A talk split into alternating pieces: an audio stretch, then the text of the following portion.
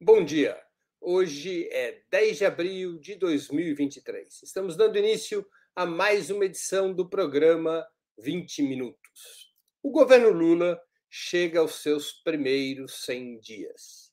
Muitos são os que tratam esse período como um pacto de carência da oposição, dos meios de comunicação dos próprios eleitores com os governantes de turno, antes das cobranças começarem a ser feitas de forma mais intensa. O outro lado dessa tradição é que caberia às administrações recém-impossadas aproveitarem ao máximo possível esse período de carência, que supostamente representa uma maior margem de manobra para fidelizar ainda mais seus eleitores e conquistar apoios na base dos adversários.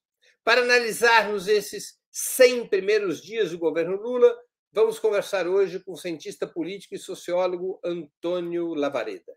Ele é diretor-presidente da MCI Estratégia, presidente do Conselho Científico do IPESP, Instituto de Pesquisas, fundador do Neurolab, Laboratório de Neurociência Aplicada, e professor colaborador da pós-graduação em Ciência Política da Universidade Federal de Pernambuco. Já vamos começar.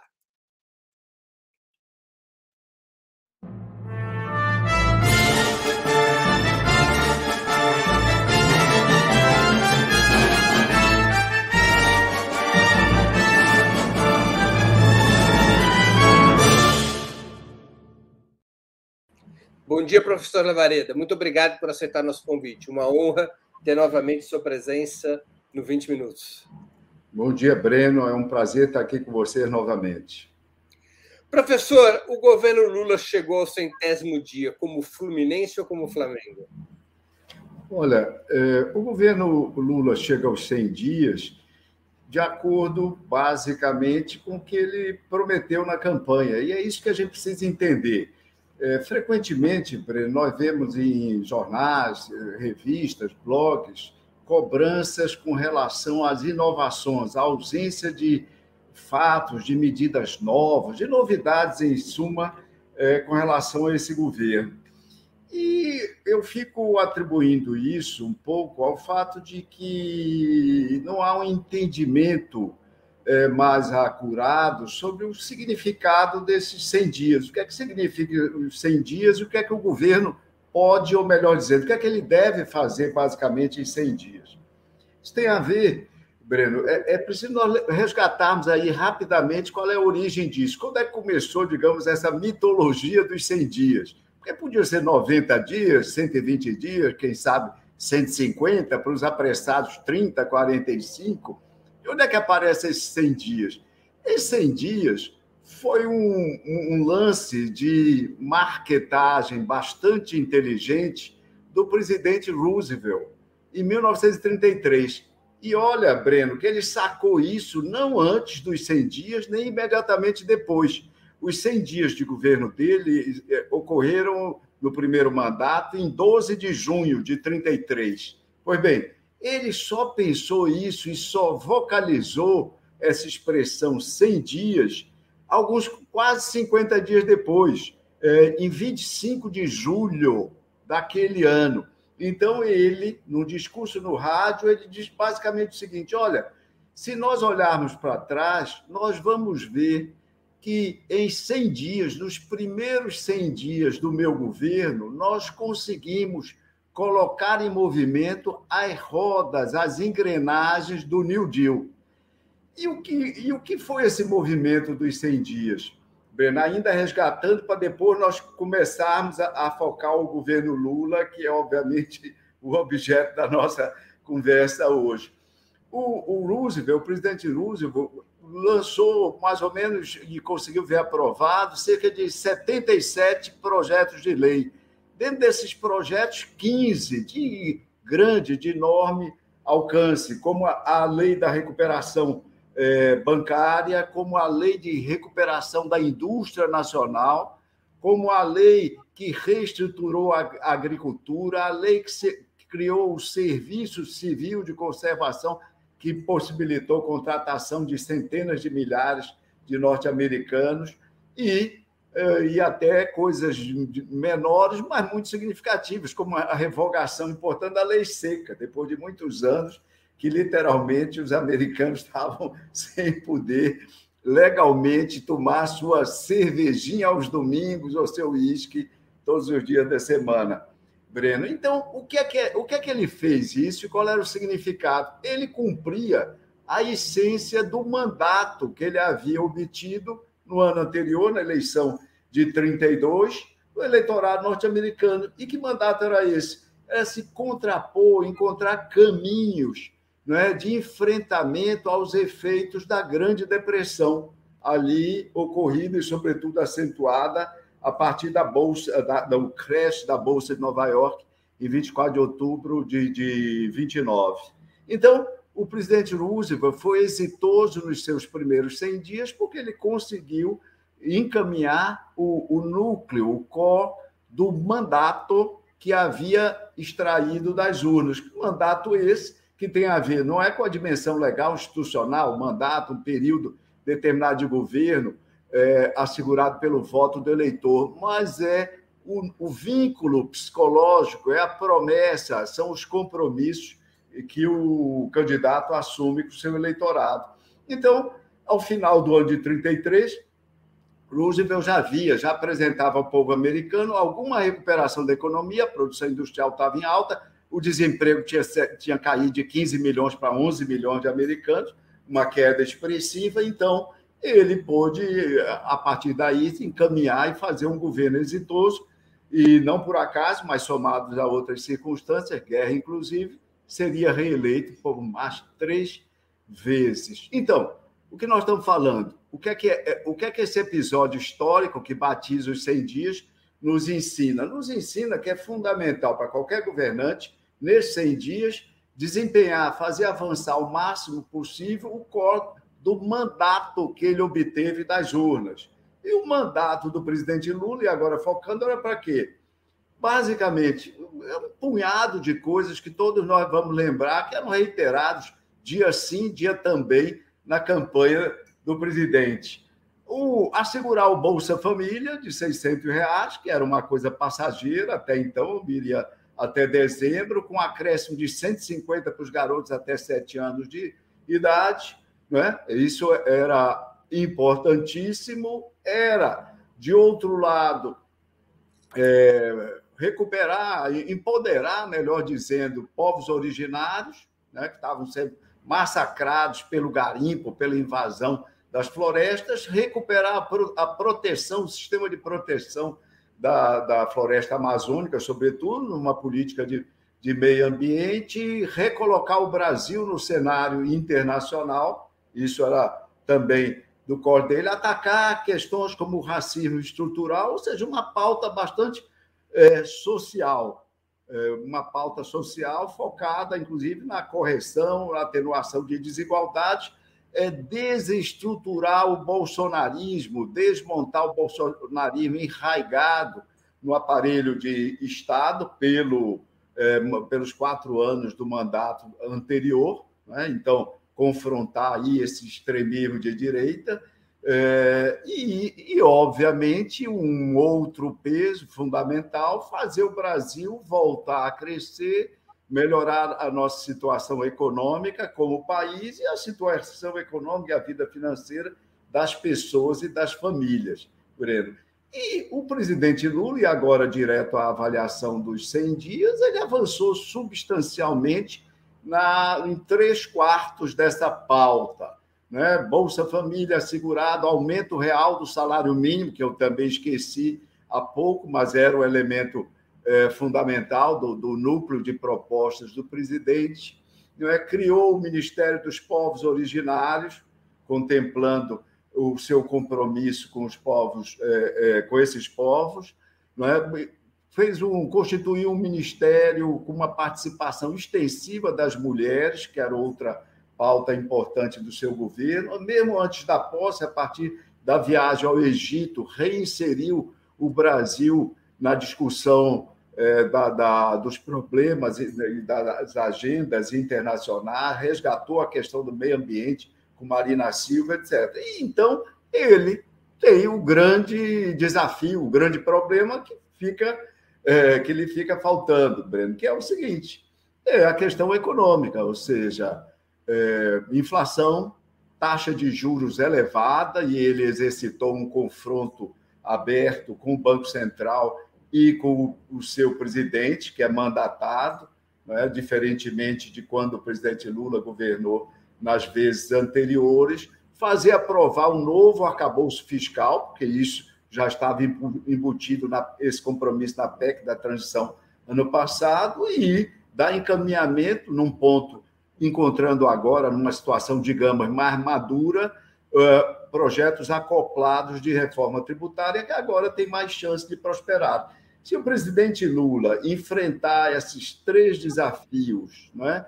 conseguir aprovar o arcabouço fiscal, ver a taxa de juros reduzida, encaminhar alguma reforma tributária, quando eu digo alguma, é porque os especialistas dizem que ela provavelmente não vai ter um escopo tão amplo quanto seria o ideal, o presidente Lula chegará ao final do ano com o país em melhor situação e melhor expectativa com relação aos seus próximos anos de governo. Há vários outros detalhes a considerar, mas eu deixo para a nossa conversa. Breno. Quais, quais teriam é, sido, professor, na sua opinião, evidentemente, os fatos de maior repercussão positiva nesses 100 dias e os, e os mais desfavoráveis? Olha, Breno, é, nós falamos em mandato, né? Mandato extraído e cumprimento ou não cumprimento do mandato. Nós estamos falando, então, de uma dimensão objetiva. Na dimensão, eu diria que na dimensão objetiva, de agenda, de encaminhamento da agenda, etc., o presidente se ouve bem, né? na maioria das vezes, porque eu, eu mencionei alguns tópicos importantes dessa agenda, do mandato. Na outra dimensão, que é uma dimensão retórica, por assim dizer, houve é, os fatos que geraram maior número de polêmicas, seja na viagem à Argentina, com a questão da alusão ao BNDES eventualmente voltar a financiar países, digamos, polêmicos, não é por assim dizer, como a própria Argentina, é, Venezuela e outros que foram é, mencionados pelos críticos, e houve o enfrentamento ao Banco Central, extrapolando também para a pessoa do presidente, né, Roberto Campos Neto, que também foi um fato gerador de muitas críticas.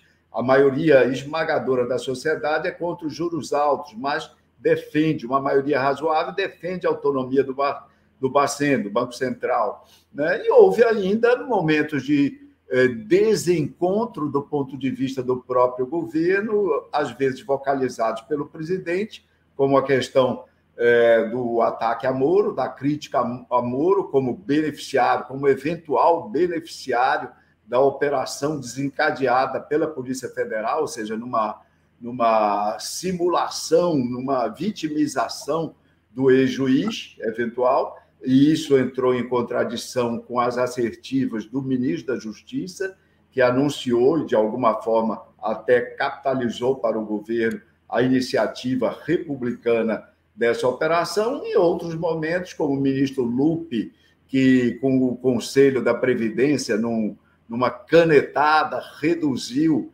eh, os, os juros do empréstimo consignado para aposentados, alguma coisa sem nenhuma sustentabilidade como a própria direção do Banco do Brasil e da Caixa Econômica, viriu a, a apontar, suspendendo também, afora as entidades do sistema financeiro privado, os dois bancos públicos também suspenderam, é, naquelas condições inviáveis de operação, é, o, o consignado para esse setor. Isso foi superado depois, chegou-se a um ponto de cela, ou seja, houve redução efetiva, mas não no patamar anunciado pelo ministro anteriormente. Então, esses desencontros do campo, ora do campo retórico, ora mesmo de algumas iniciativas, como é o caso do empréstimo consignado para aposentados, mas que foram retificados, foram, digamos assim, as áreas de desgaste eh, do governo e do, e do próprio presidente ao longo desses 100 dias,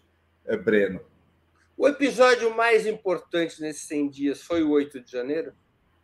8 de janeiro foi um episódio que marca o governo, marcou o início do governo Lula e demonstrou de forma cabal a importância e o significado é, da crítica ao bolsonarismo na sua versão radicalizada, na sua versão é, de, de facção política antissistema que havia sido insistentemente mencionado pelo presidente é, Lula durante a sua campanha. Eu acredito até que, ao longo do tempo, o tema da democracia vai ser progressivamente entronizado ou reforçado no discurso é, desse governo, na retórica desse governo, que é muito importante que os brasileiros né, tenham ressaltado esse aspecto que é fundamental e que nos ajuda, inclusive, como uma espécie de pedra de toque, a distinguir a oposição legítima que discrepa, é, que discorda das orientações do governo, seja por cálculo político até, seja por questões ideológicas, mas separado daquela oposição antissistema, que, na verdade, em toda crítica, em toda iniciativa anti-governo, seu propósito central é desestabilizar esse governo, exatamente porque ela é oposição radical antissistema. Então, o 8 de janeiro foi fundamental nessa direção, nesse sentido, Breno. Esses 100 primeiros dias, professor, trouxeram alguma mudança importante na distribuição política do eleitorado?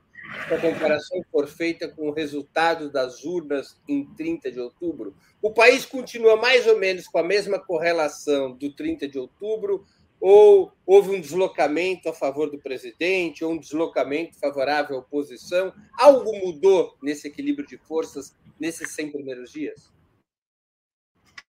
uma, é uma questão bastante interessante que você situa, até porque as interpretações das pesquisas divulgadas recentemente, inclusive da mais próxima aos 100 dias, que foi a pesquisa da, da Folha, maior repercussão, etc., algumas é, comparações indevidas. Vou citar uma das comparações indevidas o presidente Lula obteve, como avaliação do seu governo, 38% nessa pesquisa do Datafolha.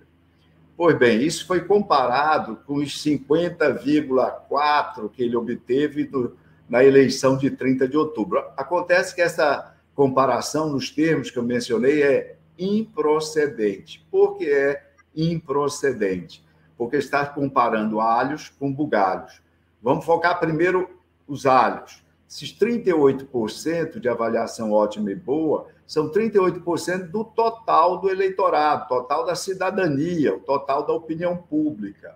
38%. Pois bem, e os 50,4%, 50,3% e, e, algo mais da eleição, quando se fala isso, tá, nós estamos falando dos votos válidos. Dos votos válidos. Então, são coisas incomparáveis. Por isso eu disse que são bugalhos nesse segundo caso. Como é que se deve comparar? Como é que o, o espectador, quem nos acompanha, menos afeito a essas questões, pode e deve comparar dados de pesquisa de avaliação de um governo, qualquer governo, presidente, governador, prefeito, com os dados da eleição desse mandatário. Deve comparar com os dados da eleição, mas agora relativos ao total de eleitores.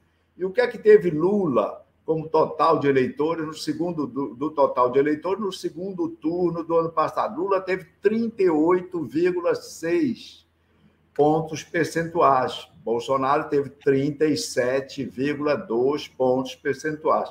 Então compare-se esses 38 com os 38,6. Então, digamos que margem de erro, etc, etc e tal, o plausível é dizer, olha, do ponto de vista de ótimo e bom, que é a chamada avaliação superlativa, avaliação positiva superlativa, expressamente positiva, Lula dizer, tem um é aquela nota na escola acima de 7. É. Agora, e, e, será que a pesquisa, então, mostra essa, toda essa estabilidade? Não é bem verdade também. Se o Datafolha utilizasse, como outros institutos utilizam, aliás, Breno, eu não sei por que o Datafolha não utiliza essa outra medida, que é a medida dicotômica, aprovação versus desaprovação, que é usada na maioria dos países do mundo, Estados Unidos, etc., tal, onde começaram as pesquisas de opinião, por isso que eu cito, é, aprovação versus desaprovação, esse número, o número da aprovação, com certeza seria maior. Utilizando-se a mesma referência, a mesma relação entre avaliação expressamente positiva e aprovação de outros institutos, como da pesquisa do IPEC e da pesquisa do IPESP, é, uma de 6 de março, o IPEC, e outra no final de fevereiro, a pesquisa do IPESP, nós, provavelmente, com esses dados de 38% do Datafolha de ótimo e bom, chegaríamos no mesmo instituto a cerca de 49% de aprovação. O, o IPEC calculou 50, 57% e o IPESP calculou 51% de aprovação. Esses números são bem superiores a percentual de eleitores que efetivamente votaram, votos válidos no presidente Lula no, no ano passado. Então, eu diria que, como eu estava remetendo, o encaminhamento substancial do core do mandato é, obtido na campanha pelo na campanha e nas urnas pelo presidente Lula, todos aqueles pontos relativos, a maior parte deles ao social, mas também ao meio ambiente, à agenda internacional, eles asseguraram a manutenção e, uma, e alguma ampliação da base de apoio do presidente em relação ao ano passado. É, Breno, é, é essa leitura que nós podemos fazer das pesquisas divulgadas recentemente. Professor, uma das mais importantes dúvidas na análise do momento político atual diz respeito ao peso de Bolsonaro e do bolsonarismo depois desses 100 primeiros dias fora do governo, especialmente após a intentona do dia 8 de janeiro. A extrema-direita, afinal, está murchando ou ainda mantém protagonismo e viabilidade como alternativa futura de governo? Olha, Breno, a extrema-direita foi atingida pela iniciativa da extrema-direita no 8 de janeiro. Ou seja, nós podemos dizer que, de alguma forma, o, os atos golpistas do 8 de janeiro foram um tiro no pé da extrema-direita. Né? Um ato malogrado é, e reprimido à altura pela, pelas instituições democráticas. Mas isso está longe de significar que esse tiro no pé tenha significado uma desestruturação imediata, um enfraquecimento súbito, uma mudança é, de grau de apoio é, substantiva em relação à extrema-direita, sobretudo essa. Quando nós estamos falando de extrema-direita, nós estamos falando dessa falange, desse grande conjunto de, de, um grande conjunto de eleitores que é encabeçado, representado pelo ex-presidente Bolsonaro. Ele continua a ser o principal líder é, da direita e da extrema-direita é, do Brasil. E isso é algo que deve, deve nos fazer a todo e refletir. Ele saiu enfraquecido disso? Saiu. Nós temos pesquisas é, que indagam, Breno, intenção de voto se hipoteticamente tivéssemos mais uma vez uma eleição hoje com os mesmos candidatos do ano passado. No segundo turno, a diferença de Lula se ampliaria, chegaria a 10 pontos percentuais. Mas isso com votos de eleitores que dizem, declaram que não votaram no ano passado, porque os eleitores que Bolsonaro perde e para ampliar esse, eh, e que, o que ocasiona a ampliação desse intervalo, vão para cima do muro. Bolsonaro não perde eleitores para Lula. É importante nós entendermos isso. Bolsonaro só perderá. Agora, efetivamente, daqui para frente, Bolsonaro só perderá eleitores se vierem a ocorrer, vierem a ser oferecidas alternativas concretas no centro-direita e mesmo na direita liberal do espectro partidário ideológico, Breno. Ou seja, é, para o bolsonarismo sair efetivamente enfraquecido é, ao longo desses próximos anos, será necessário que nomes da direita, da direita liberal, se apresentem e ganhem espaço e ganhem a confiança de segmentos que acompanharam Bolsonaro, a falta de outra opção para enfrentar a esquerda, enfrentar, sobretudo, o PT, que é rejeitado por esse é, conjunto de eleitores. É isso que nós precisamos entender. É, o bolsonarismo, a, a, o radicalismo foi golpeado pelo seu próprio golpe de 8 de janeiro, mas ele não está derrotado por antecipação. E tudo isso vai depender, obviamente, do clima é, vigente no país daqui a três anos e meio. Eu, eu digo três anos e meio porque é, praticamente é quando já, já temos aí decorrido o, o bom andamento do primeiro semestre do primeiro ano do mandato. E esse clima terá muito, eu vou repetir, muito a ver com a situação da economia. Sendo mantidas as projeções hoje feitas pelos agentes econômicos, é, Breno, nós vamos ter uma, uma situação difícil, né? claramente difícil. Você vê que, segundo o, o último boletim Focus, para nós recuperarmos aí o que, é que são previsões de agentes econômicos, a, a inflação esse ano termina em 5,96, em 2024 vai ser de 4,1, em 2025, 3,9. Então, uma inflação em baixa o PIB só cresceria, segundo os agentes econômicos, 0,9 esse ano. Iria em 2024 para 1,5, 2025 para 1,8. Isso é muito pouco, isso é quase nada, não é para a situação dramática, para as condições de vida dramáticas da maioria da população brasileira. O Brasil precisa crescer mais, é? precisa crescer mais e Lula precisará chegar ao final do seu mandato com uma situação econômica do país, um patamar bem mais elevado que esse projetado é, pelos agentes econômicos ainda no momento. O presidente tem consciência disso e, por isso, tem se mostrado tão angustiado, sobretudo com a situação é, da, da, elevação do patamar elevado dos juros, que, mesmo descontado a taxa da Selic, é o maior patamar é, em termos internacionais. Então, o ressurgimento da direita vai depender. Então, recapitulando e sintetizando, da situação da economia em 2026, em 2025, porque é quando se organizam os projetos para a disputa do ano subsequente, e da disponibilidade de nomes é, da centro-direita e da direita.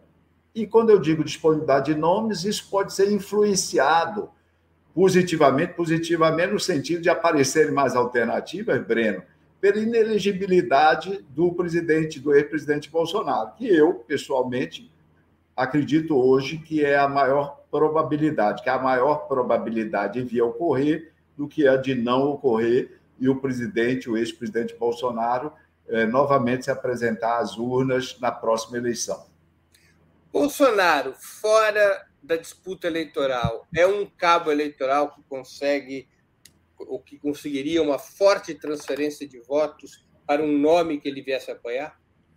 Olha, Bolsonaro, Breno, no meu entendimento, ele será sim um cabo eleitoral forte, é um candidato de direita é, para se viabilizar, dificilmente confrontará radicalmente Bolsonaro, desejará seu apoio, embora não queira é, é, repetir, não queira mimetizar o seu comportamento e as suas atitudes, mas Bolsonaro vai ter sim um peso importante de apoio na próxima eleição, não sendo candidato a presidente.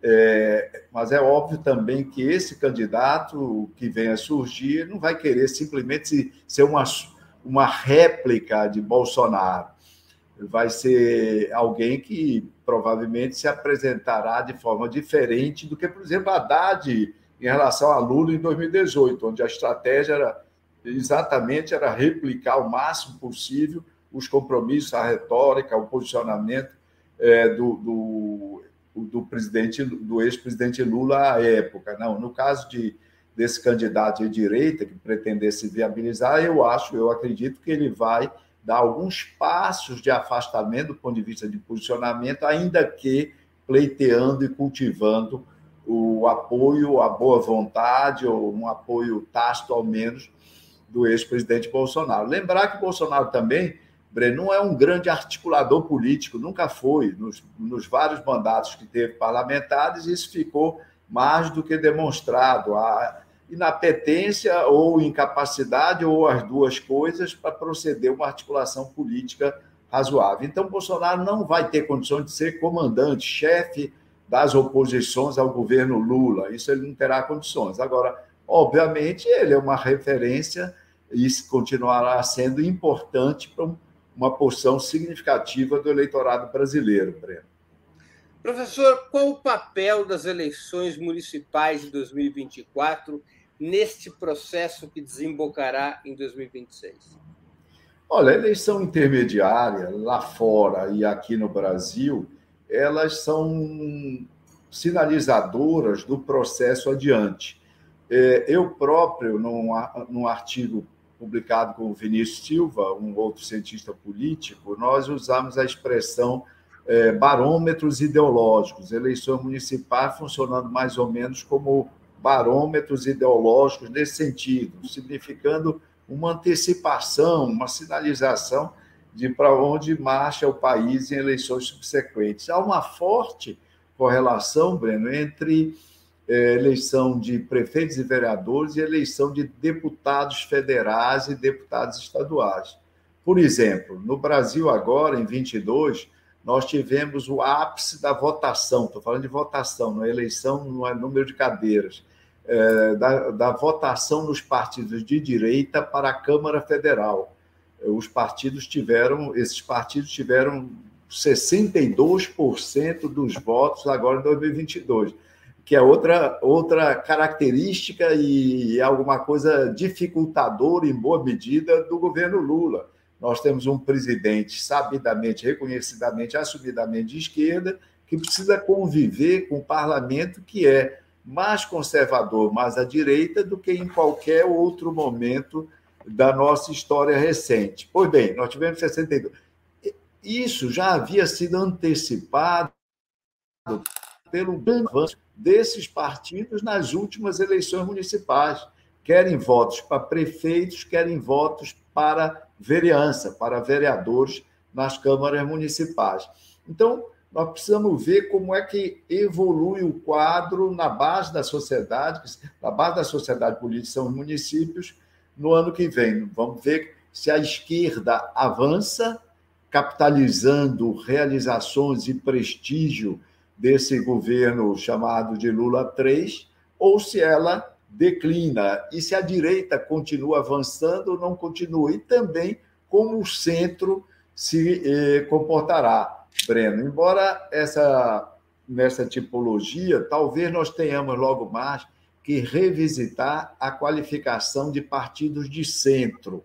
Aos poucos eu estou me convencendo que com o caminhar da sociedade brasileira para a direita, o eleitorado na média está se tornando mais conservador e não mais progressista, e isso é um processo que teve início não agora, teve início em 2000 2012, mas isso é uma outra conversa mais longa. Talvez, Breno, o novo centro seja corresponda ao que no passado era a direita liberal, centro de direita liberal. Talvez aquele perfil político-ideológico do antigo PFL, Partido da Frente Liberal, corresponda hoje a esse novo centro, utilizando o arquétipo espacial não é, desse espectro político-ideológico, que no agregado caminhou tanto para a direita. Agora, as pesquisas, é, professor, ou algumas pesquisas, indicam por parte do eleitorado insatisfação é, com a persistência da polarização entre o PT e a extrema-direita, entre Lula e Bolsonaro.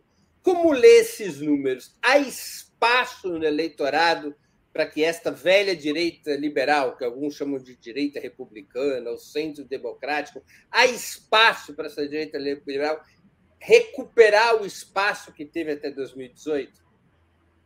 Olha só, é, Breno, veja, nós temos uma dificuldade no nosso sistema pluripartidário, que é esse voto proporcional de lista aberta. Recentemente, no artigo na Folha de São Paulo, eu, eu abordava essa questão e o título do artigo era 513 empreendedores individuais, porque é isso que esse sistema singular, exótico que nós temos, porque não existe com as características dele nenhum país do mundo, que gera entre nós.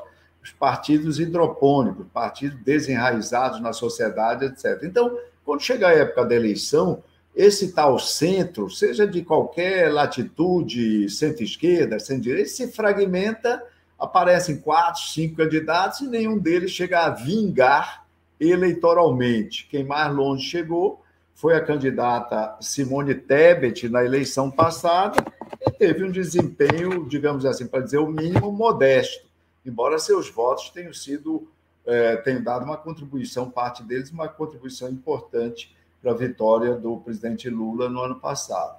Então, uma forma de você viabilizar um centro, organizar um centro, é mudar o sistema eleitoral. Isso é bastante difícil, é uma outra discussão também, nós levaríamos um programa todo discutindo a viabilidade disso. Eu acredito que é viável, mas é uma discussão longa.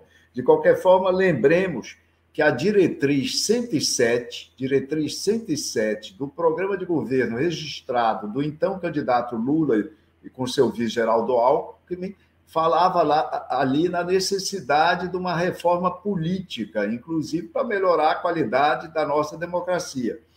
Eu sou daqueles, Breno, que imagino, que, que entendem que depois do 8 de janeiro, sobretudo, ficou evidente que a democracia não precisa ser só defendida, ela precisa ser fortalecida, porque foi a sua tibieza, foi a sua fraqueza que deu espaço ao avanço dessa direita antissistema, dessa direita radical, né? e que, na verdade, poderia, pretendia nos, nos levar a uma democracia iliberal no padrão Hungria e outros, e tantos, e aqui na América do Sul, Venezuela, citando sempre, porque senão vou, é, alguém vai dizer que nós só lembramos da Hungria, etc., Hungria, Polônia e outras coisas. Então, um caminho para viabilizar um centro é mudança de regra, é o, é o caminho da institucionalidade, mexer no baralho, para reembaralhar as cartas, para que as cartas deem lugar a novas oportunidades e novos jogos e novos arranjos políticos. O outro caminho é o presidente e o seu governo prestigiar, empoderar essas forças de centro ligadas ao seu governo. Né? Eu sempre lembro o seguinte: talvez o presidente Lula tenha a tarefa que o presidente Getúlio teve lá atrás, para confrontar, para enfrentar a direita udenista, que naquela época era onde estava embutido o radicalismo. O presidente Getúlio inventou, entre aspas, o centro, o PSD, o partido com a, com a sua máquina de interventores, e a esquerda partidária, o PTB, também para confrontar os comunistas, diga-se de passagem, é, era esse intento. Mas o presidente Getúlio é, estruturou, então, um partido de esquerda e um partido de centro. Talvez seja a hora do presidente também se preocupar em recriar ou com a recriação desses partidos de centro para poderem confrontar o radicalismo. Porque lembrar que esse radicalismo, Breno, ele se alimenta do que é chamado identidade negativa partidária. Por motivos históricos, o Brasil só tem enraizado, de fato, o PT. PT e um ou dois partidos de esquerda, mas de dimensões é, minúsculas ainda. E toda a direita se organizou historicamente, eleitoralmente, como partido, como postura, posicionamento anti-PT. É isso que é chamado de identidade negativa. E essa identidade negativa abasteceu, de 2018 para cá, as hostes do radicalismo de direita e do bolsonarismo. Então, caminho institucional, regra institucional, mudança. O segundo, é, de, de valorizar, prestigiar o centro a partir do governo, o outro caminho, governos estaduais que vão é, sendo exitosos progressivamente, governos de direita, de quadros de, da direita liberal, que vão produzir novas lideranças nesse campo, a exemplo do governador Tarcísio em São Paulo, do governador Ratinho no Paraná, do governador Zema em Minas Gerais e de outros é, quadros. No centro também tem aí o Eduardo Leite, é, no Rio Grande do Sul, a Raquel Lira em Pernambuco, ou seja, partir, não é, nacionalizar nomes a partir de experiências exitosas nos vários é, segmentos da federação, né? e com isso, e obviamente, como condição sine qua para viabilizar mais rapidamente a emergência dessas forças, a inelegibilidade do Bolsonaro. Se não houver inelegibilidade, é praticamente eh, inescapável em 2026 nós termos uma réplica do Trump versus Biden que está se avizinhando e está sendo prometido para os Estados Unidos, Breno. É como eu vejo. Quer dizer, o espaço político dessa velha direita liberal é o espaço que hoje é ocupado pelo bolsonarismo, não é o espaço do Lula. Ou seja, não, é improvável um confronto que tenha como protagonistas a velha direita liberal e o Bolsonaro com o PT fora do jogo. É, isso é inviável, Breno, é inviável, é aritmeticamente inviável. O, essa direita liberal ela era representada durante 20 anos no duopólio PT-PSDB, ela é representada pelo centro. O centro, e aliás é uma, é uma longa trajetória, né? o centro comandou a, a resistência democrática e a transição para a democracia em 84, 85. Depois, mais adiante, vamos dar um salto aí na história, esquecer algumas coisas de menor importância, o centro volta ao poder em 94 em aliança com essa direita liberal fica durante 20 anos e, na eleição de 2018, essa direita liberal, esse campo da direita liberal e mesmo uma parte de centro-direita, ele é hegemonizado pelo bolsonarismo. O bolsonarismo reduz o centro aos 4% de Geraldo Alckmin em 2014 e é, isso continua em grande medida no ano de 2022. Lembrar que, em termos de votos absolutos, no segundo turno de, do ano passado, Breno, Bolsonaro teve mais votos absolutos, quase 500 mil votos a mais do que tivera em 2018. A posição eleitoral do PT, professor, ela é inexpugnável em termos de disputa presidencial, o protagonismo do PT, é, somente com Lula ou mesmo sem Lula? Olha, sem Lula, é, naturalmente o PT tem um grande problema, terá um grande problema, não é? é daí a necessidade de, da emergência de novos quadros ao longo do tempo. A regra eleitoral proporcional de lista aberta, ele é essa regra, Breno, ela é, é ela torna muito difícil a renovação dos quadros partidários. Porque você imagina num determinado estado um candidato é, de mais idade, etc. e tal, que conseguiu consolidar ali uma base de 80 mil votos, 100 mil votos de apoio. Qual é a lógica que o partido teria, terá em substituir esse candidato que tem 80 ou 100 mil votos por um candidato jovem, que desponta, etc., mas está longe de ter um patrimônio eleitoral consolidado. Então, essa lógica do voto individualizado, proporcional de lista aberta, que na verdade é lista desordenada, né? não é aberta, é desordenada. E o sistema chama formalmente sistema de voto uninominal, essa jabuticaba. É, é, então, então você é, esse tipo de voto ele desincentiva a renovação de quadros. Quando você olha o perfil do PT, você vai ver uma maioria esmagadora de quadros antigos. É porque o PT, sua aposta nos mais velhos, etc, etc, eu não, não, não tenho procuração para falar em nome dos petistas, aliás, nenhum partido, porque eh, a ele não pertence, mas é lógico que não, é a lógica do sistema que impõe isso, impõe a eh, correr eleições com quadros que já demonstraram uma base eleitoral individualizada, razoavelmente forte, momentos, nos momentos anteriores, nas eleições anteriores. Então, respondendo diretamente a sua pergunta, é um desafio do PT de forjar, de criar lideranças majoritárias expressivas. Eu estou dizendo que o voto proporcional de lista aberta prejudica isso, porque é ali que é o, digamos, o berçário dos quadros políticos, são as câmaras municipais, as assembleias legislativas e, obviamente, depois é, a Câmara Federal, sobretudo. Né? Então, sem isso, tem que ser um exercício do governo que venha produzir, ou seja, a presença de portfólios ministeriais que venha a produzir, né, através do êxito desses ministros, e antes de tudo com o êxito do próprio governo Lula, que poderia produzir quadros com visibilidade que pudesse lhes é, lhes garantir, ou pelo menos lhes prometer, um bom desempenho eleitoral no conjunto do país, Breno. Mas é, esse sistema, de fato, ele prejudica a renovação de quadros políticos no país. Aliás, esse sistema eleitoral do voto proporcional que nós temos, né, singularíssimo, essa jabuticaba, como você lembrou, ele é responsável por pelo menos dois terços de todos, eu vou repetir, de todos os problemas do nosso sistema político. Mas deixemos essa discussão para outro dia, porque isso vai longe.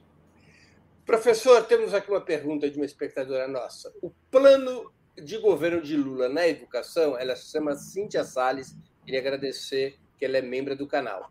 É, o plano de, de governo de Lula na educação defendia escola pública, gratuita e de qualidade, a reforma do NEM é incompatível com o programa. São identificados desgastes com a não renovação, com a não revogação? Olha, é aí a questão dos 100 dias né, que nós estávamos falando. Do ponto de vista de segmentos específicos, um governo, qualquer governo, ele granjeia apoio e ele perde apoio em função das suas iniciativas, mesmo as iniciativas né, do, dos primeiros dias. É, eu acredito que há um grau, digamos, de tolerância, de boa vontade ainda, mesmo dos segmentos com o governo Lula, muito importante, muito significativo. Veja o seguinte, a Cíntia é, e os espectadores. Eu estava mencionando a pesquisa do Datafolha. Pois bem, 38% avaliam como ótimo e bom esse início de governo, tais 100 dias. Mas quando se pergunta como vai ser o governo Lula para essas pessoas, 50% dizem que vai ser ótimo ou bom. Só 21% dizem que vai ser regular. Você imagine que 30 que vai ser ruim ou péssimo. Você imagine que 37,2% dos brasileiros que votaram efetivamente, né, 37,2% votaram no Bolsonaro. Pois bem, 21% do total, que é o comparável, dizem que o governo Lula vai ser, né, no seu, na sua caminhada, ruim ou péssimo. Tem aí 16 pontos percentuais de prováveis eleitores do Bolsonaro no segundo turno que, pelo menos, não, não tem uma postura inteiramente negativa em relação ao governo. Esses desgastes ainda não chegaram, eventuais desgastes, como você assume com relação a, a reforma do NEM ainda não chegaram, isso é perceptível, ainda não chegaram à sociedade. E por que não chegaram, provavelmente? Porque isso não era um ponto repetido, reiterado do programa, do, do leque de compromissos e propostas do então candidato Lula, ou seja, daquelas que configurariam o, o core do mandato né, nesse, nesse outro sentido de compromisso e de vínculo, de responsabilidade do eleito em relação aos eleitores do mandato do, do presidente Lula. Então, eu diria, pode haver desgastes em setores específicos, naturalmente, né, por conta de expectativas eventualmente não correspondidas, mas isso não transbordou, não chegou ao nível da sociedade, porque não integra esse mandato. Aliás, Breno, é interessante eu esquecer de dizer que, às vezes, um governo pode ser exitoso não cumprindo nada do que prometeu na campanha. Ao contrário. É, é raro, mas existe. O exemplo clássico é do George W. Bush.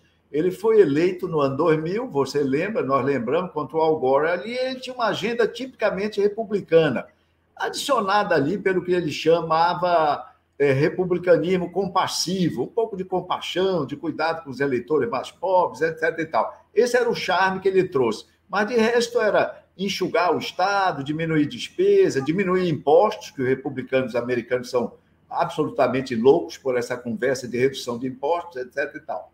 Pois bem, não fez nada disso. Por quê? Porque o mandato dele foi alterado. 11 de setembro, um fator interveniente mudou a natureza do mandato e, a, e o mandato virou, então, guerra ao terror. Com esse mandato novo, ele se reelegeu. Fora isso, todos nós precisamos sempre é, comparar início de governo, de mandatários, prefeitos, governadores ou presidentes, com o que eles se comprometeram nas urnas. Por exemplo, você abre os jornais hoje, Breno, e vai ver uma série de coisas dizendo Nesses 100 dias, o presidente Lula não inovou, não tem nenhuma eh, novidade. Não, tem, não tem marca, o governo não tem não marca. Não tem uma proposta nova, alguma coisa que sensibilize, que atravesse o fosso da sociedade, dialogando com ambos os lados do espectro, etc. Isso parece plausível, mas é uma bobagem, em última instância. O presidente tem que cumprir, sobretudo no início do seu governo, os compromissos que ele assumiu na campanha. Essa crítica a não haver novidades era uma crítica pertinente, mas que devia ter sido feita à época da campanha, porque ele se comprometeu com aquelas, se chamarmos de mesmices, hoje ele se comprometeu com mesmices durante o segundo semestre de 2022. E agora ele está cumprindo o que prometeu. Professor, como o senhor avalia a comunicação do presidente Lula e do seu governo? Olha, é, Breno, eu, eu trabalho, trabalhei como consultor de comunicação durante muito tempo, há mais de 30 anos. Eu, é, é prático o seguinte: os governos, a comunicação sempre é cobrada é, quando os governos não estão bem avaliados. É, até os próprios governantes cobram, Breno. É, nenhum governante acha que o seu governo não é maravilhoso. Todos os governantes que eu encontrei até hoje, e isso é comum na esquerda, na direita, no centro. Isso atravessa todo o espectro ideológico. Todos os governantes acham que seu governo é maravilhoso. E quando o governo é bem avaliado, é culpa da comunicação. É invariável também, para governante de esquerda, de centro ou de direita. No caso do presidente Lula, pela leitura que eu fiz, né, que eu apresentei há pouco das pesquisas, e que é a leitura adequada, não é? Eu faço isso há algumas décadas, então não é possível que eu não tenha aprendido um pouco a fazê-lo, fora o que eu estudei a respeito.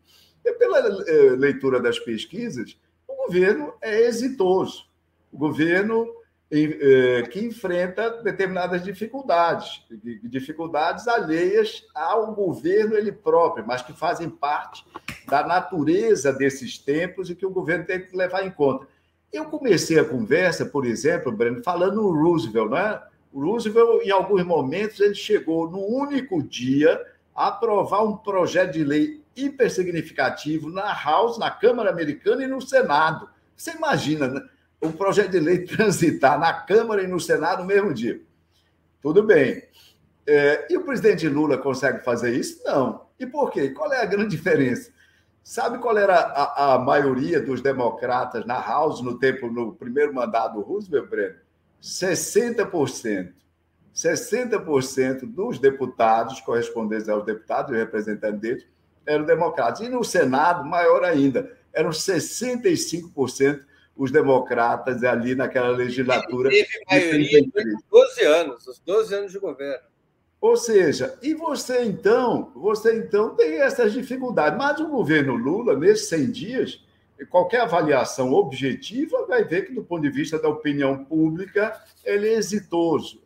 Ele é exitoso também em termos de alguns outros, vamos chamar, Breno, de stakeholders da governabilidade. Quais são os stakeholders da governabilidade? A opinião pública é um.